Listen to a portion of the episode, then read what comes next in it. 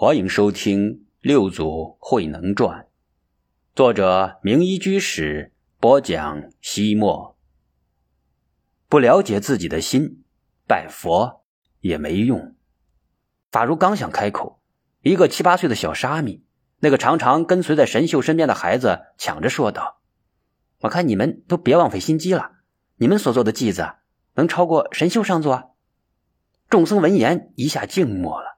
法如长叹一声，说道：“是啊，我真的是鬼迷心窍，怎么忘了大师兄呢？罪过，罪过。”慧明也说道：“神秀上座出家之前便饱读诗书，博学多闻，精通儒道两家。出家之后更是精进不止，师傅对他极为赞赏。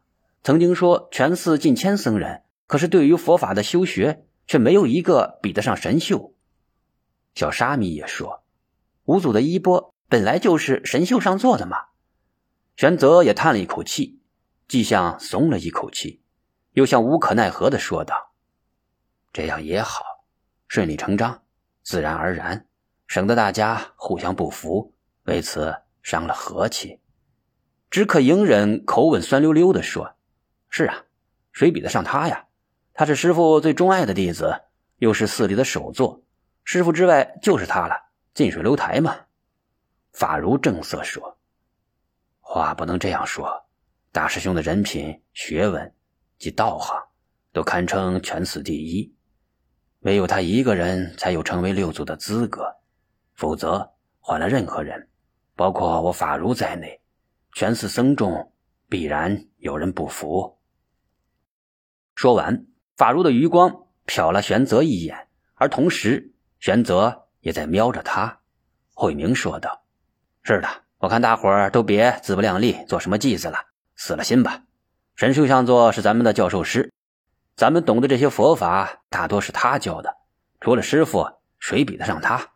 他看知客迎人一眼，接着说：“若是有人用其他手段得了衣钵，我慧明第一个不服气，抢，我也要给神秀上座抢回来。”法如点点头。未来祖师的位子非神秀大师莫属，将来我等就跟随着他继续修行便是了。众僧心服口服，都合十称是。夜已经很深很深了，神秀仍然难以入睡，在床上辗转反侧。他的长吁短叹惊醒了同屋的小沙弥。小沙弥翻过身来，趴在枕头上说：“上座，都三更了。”你还没睡着啊？神秀又叹了一口气，郁闷的说：“是啊，无论如何也睡不着。”小沙弥关心的问：“你是不是还没想好寄语？”“没想好。”小沙弥孩子气十足，轻松的说道：“你随便写几句就得了，反正全寺僧众都不会向祖师教偈子了，只有您一手，就算不好，因为没有比较。”也就无法鉴别。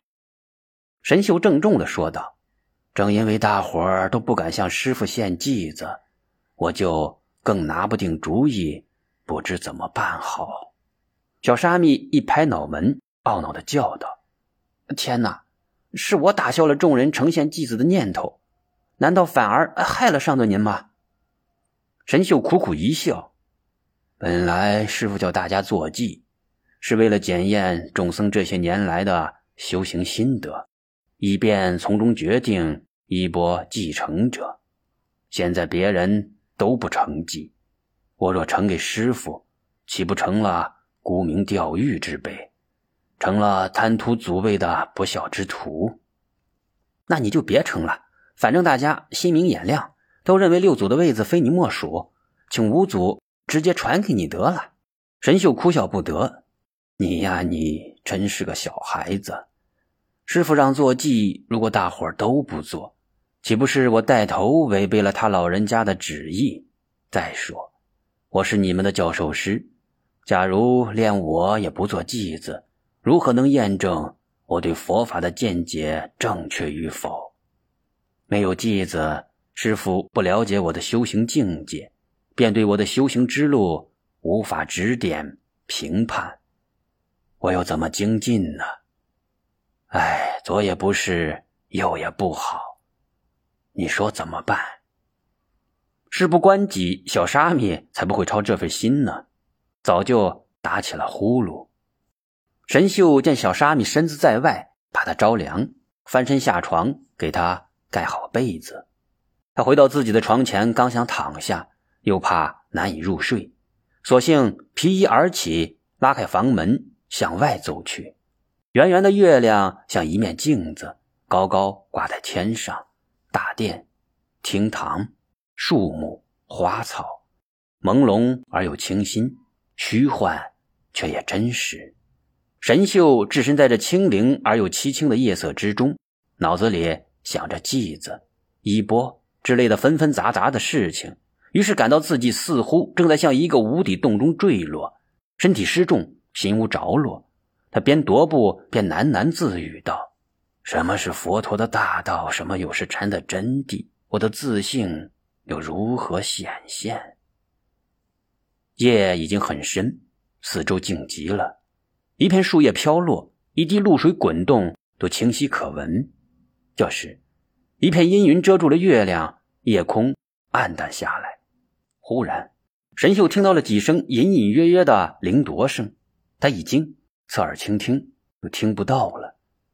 他以为是幻觉，自嘲的笑笑，自言自语道：“看来是我太紧张了。”然而，那飘忽不定的灵铎声又响了起来。他像从灵魂深处挤出来的孤独的呻吟，像是从高渺的月宫滑下来的深情呼唤，更像是冥冥中神明对人的某种昭示。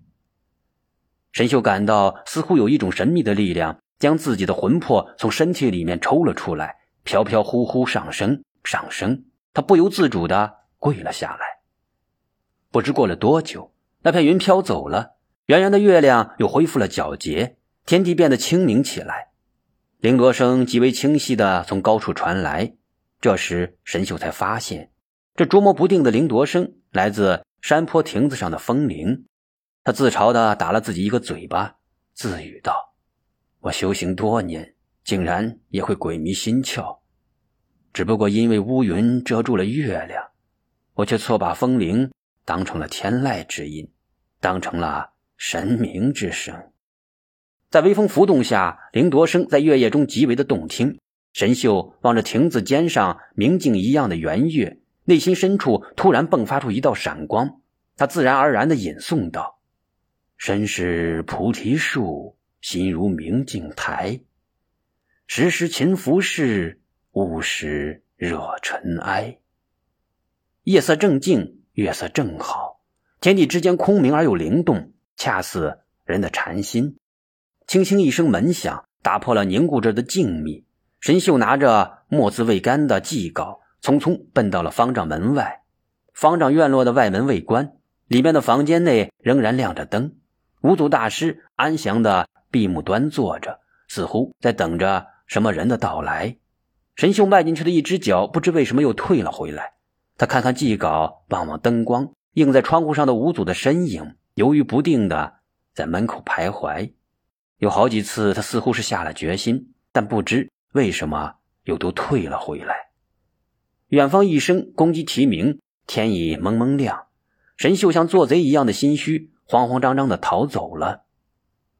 在接下来的一天里，上午、中午、下午。神秀数次走到方丈门口，数次徘徊，却都未敢踏进门去。又到夜色朦胧时，疗房里，神秀坐在桌前，看着那张写有祭字的纸片发呆。小沙弥从室外进来，惊讶的说道：“上座，你还没有把祭子呈给祖师吗？”神秀犹豫不决的说：“我怕师傅，再说师弟们到时候会怎么想？”万一他们误会了我的真实想法，认为我是为了贪图六祖之位，那就太可怕了。小沙弥也学会了叹气：“哎，你们大人真没劲，这也怕那也怕，前怕狼后怕虎。”神秀无言以对。小沙弥看到神秀的样子，说道：“上座，你要是实在不敢去承祭，我去给你贴到祖师的门上好了，这样。”祖师一早起来就看到了，神秀一拍桌子叫道：“哎，多亏你启发我，有了，我有办法了。神秀拿起笔墨，提着灯笼，匆匆的走出了房门。